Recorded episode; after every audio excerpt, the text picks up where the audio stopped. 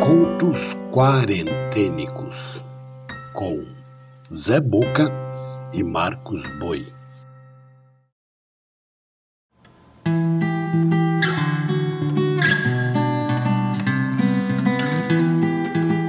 Olá, eu sou Zé Boca, contador de histórias. Esses são os contos quarentênicos, manifestações das inquietações de dois artistas eu e o músico Marcos Boi, em períodos de confinamento.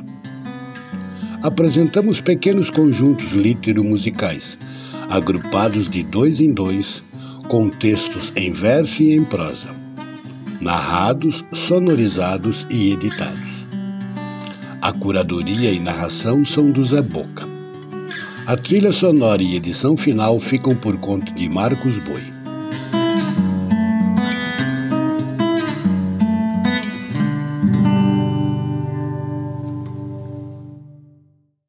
A seguir ouviremos Manuel Alegre, poeta, escritor e político português. Ativista político, Manuel participou diretamente do movimento de libertação e redemocratização de Portugal nas décadas de 1960 e 70, exercendo cargo na direção na Frente Patriótica de Libertação Nacional locutor da emissora de rádio A Voz da Liberdade, difunde conteúdos de apoio aos movimentos de libertação das antigas províncias ultramarinas e contra o regime salazarista. Foi eleito deputado em vários mandatos e candidato a presidente de Portugal em duas oportunidades. Manuel Alegre nasceu em Águeda, Portugal, em 1936. Quando gravamos esse texto, está com 85 anos. Na sua companhia, o escritor, roteirista e ensaísta brasileiro Rubem Fonseca. Variações sobre o poema pouco original do Medo de Alexandre O'Neill.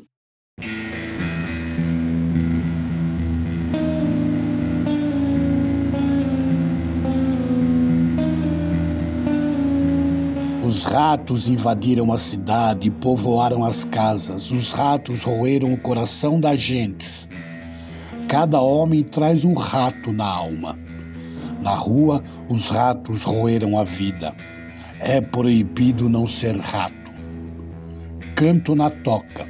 Eu sou um homem. Os ratos não tiveram tempo de roer-me. Os ratos não podem roer um homem que grita não aos ratos eixo a toca de sol. Cá fora os ratos roeram o sol, eixo a toca de luar. Cá fora os ratos roeram a lua, eixo a toca de amor. Cá fora os ratos roeram o amor. Na toca que já foi dos ratos, cantam os homens que não chiam, e cantando, a toca enche-se de sol o pouco sol que os ratos não roeram.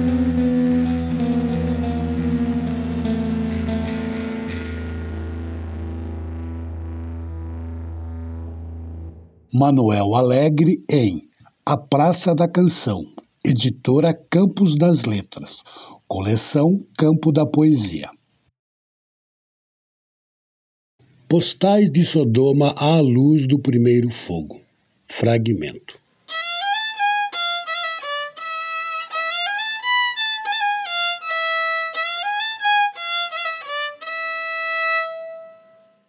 Sou mais feliz que 97,6% da humanidade, nas contas do professor Schoenberg.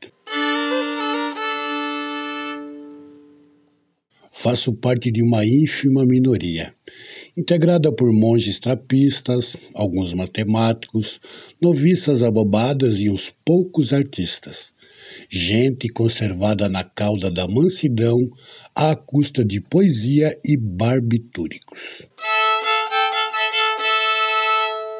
É o mais próximo da felicidade que podemos experimentar. Sustenta Schienberg.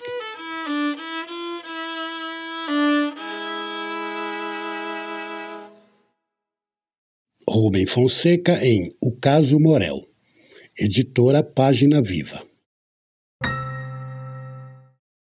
Na sequência, teremos Gabriel Mariano, poeta, contista, ensaísta e juiz cabo-verdiano ou cabo-verdense. Desde os tempos de estudante, participou intensamente de movimentos culturais, escrevendo peças de teatro e contribuindo na construção de jornais. Formou-se em direito em Lisboa, onde participou de ações contra o governo do ditador Salazar. Gabriel Mariano nasceu em 1928, em Vila da Ribeira Grande, Cabo Verde, e morreu em Lisboa, Portugal, em 2002. Junto, outro cidadão de Cabo Verde, Germano Almeida, escritor. Seus textos, caracterizados por uma crítica cheia de humor e sátira, foram traduzidos para diversas línguas. Germano Almeida nasceu em Boa Vista, Cabo Verde, em 1945. Quando gravamos esse texto, está com 75 anos. Única dádiva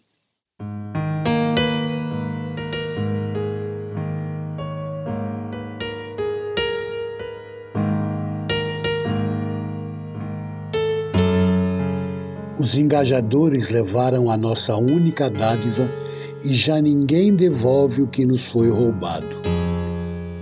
Longa é a ladeira que a fome alonga. Enquanto eu vivo, as perguntas duram e eu vivo da fome interrogativamente. Longa é a ladeira que a fome alonga. Como podem ladrões rondar meus olhos se amor só meus olhos têm? Longa é a ladeira que a fome alonga, terra longínquamente.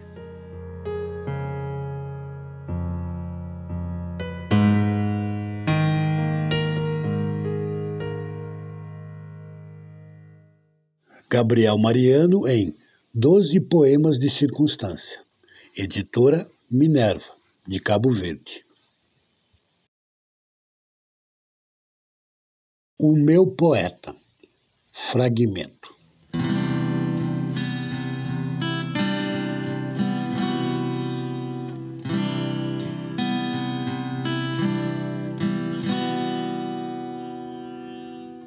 Pacientemente, ele explicava que um poeta não é só ele.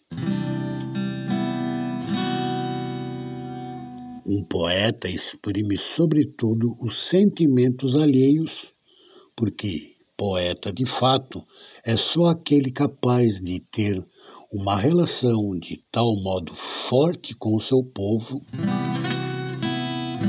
que o que ele exprime não seja senão a expressão do seu povo.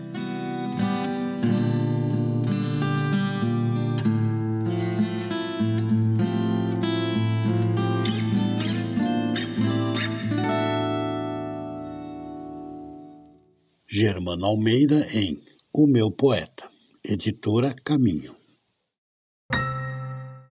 Encerrando o episódio, ouviremos Colombina, pseudônimo de Idi Skalenba Blumenstein, poeta e escritora. Começou a escrever aos 13 anos de idade, com seus primeiros poemas sendo publicados no jornal A Tribuna da cidade de Santos. Em 1932, fundou a Casa do Poeta Lampião de Gás, na cidade de São Paulo, que é hoje a mais antiga organização associativa de poetas em atividade nas Américas. Colombina era chamada de Cigarra do Planalto e Poetisa do Amor. Colombina nasceu na cidade de São Paulo em 1882, onde morreu em 1963. Junto teremos José Caraveirinha, poeta, escritor e jornalista, considerado o poeta maior de Moçambique na África. Ativista político, participou da Frelimo, Frente de Libertação de Moçambique, contra a colonização portuguesa. Craveirinha foi o primeiro escritor de Moçambique a ser agraciado com o Prêmio Camões, o mais importante para escritores de língua portuguesa. José Craveirinha nasceu em 1922, na então Lourenço Marques, na então África Ocidental Portuguesa, depois cidade de Maputo, em Moçambique.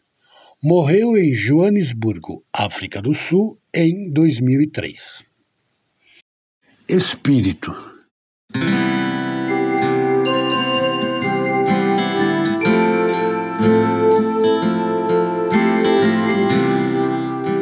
Não, a verdade és tu a tua flama pura sobre a matéria e além dos séculos cintila. Plasmas o sonho e dás à humana criatura forças para vencer a própria triste argila. Conduzes ao saber. A ti pertence a altura. Tudo que é belo vem da tua luz tranquila. Sem ti seria o mundo uma caverna escura nem a morte cruel te vence ou te aniquila. Revelação de Deus, de toda a sua imensa sabedoria, que dizendo ao homem, pensa, no cérebro lhe pôs a forja das ideias. Sim, a verdade és tu, Espírito que elevas as criaturas, tu que enches de luz as trevas, transformando a miséria e a dor em epopeias.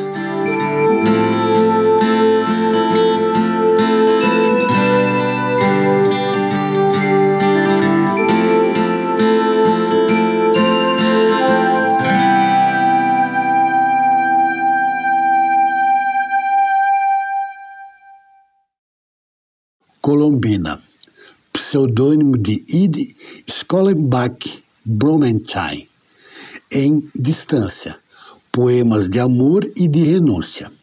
Edição da autora, São Paulo, 1948. Fábula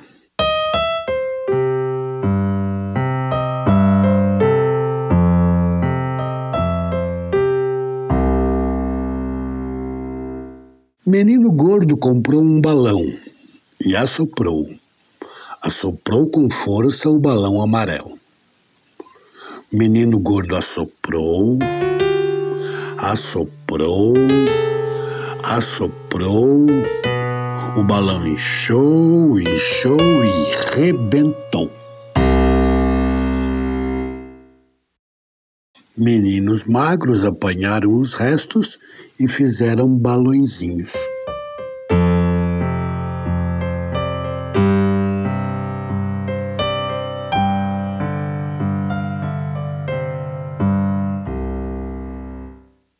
José Craveirinha em Caringana Wa Caringana, editora da Academia Limitada.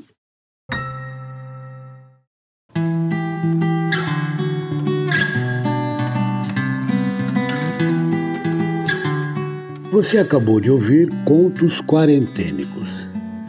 Se desejar fazer críticas, sugestões ou outros comentários, pode usar as redes sociais do Zé Boca e do Marcos Boi ou então pelo e-mail contosquarentênicos@gmail.com. Também é possível colaborar com esse trabalho doando qualquer quantia pelo Pix. A chave é o e-mail contosquarentênicos@gmail.com. Outras formas de apoiar você encontra na descrição desse episódio. Até o próximo episódio.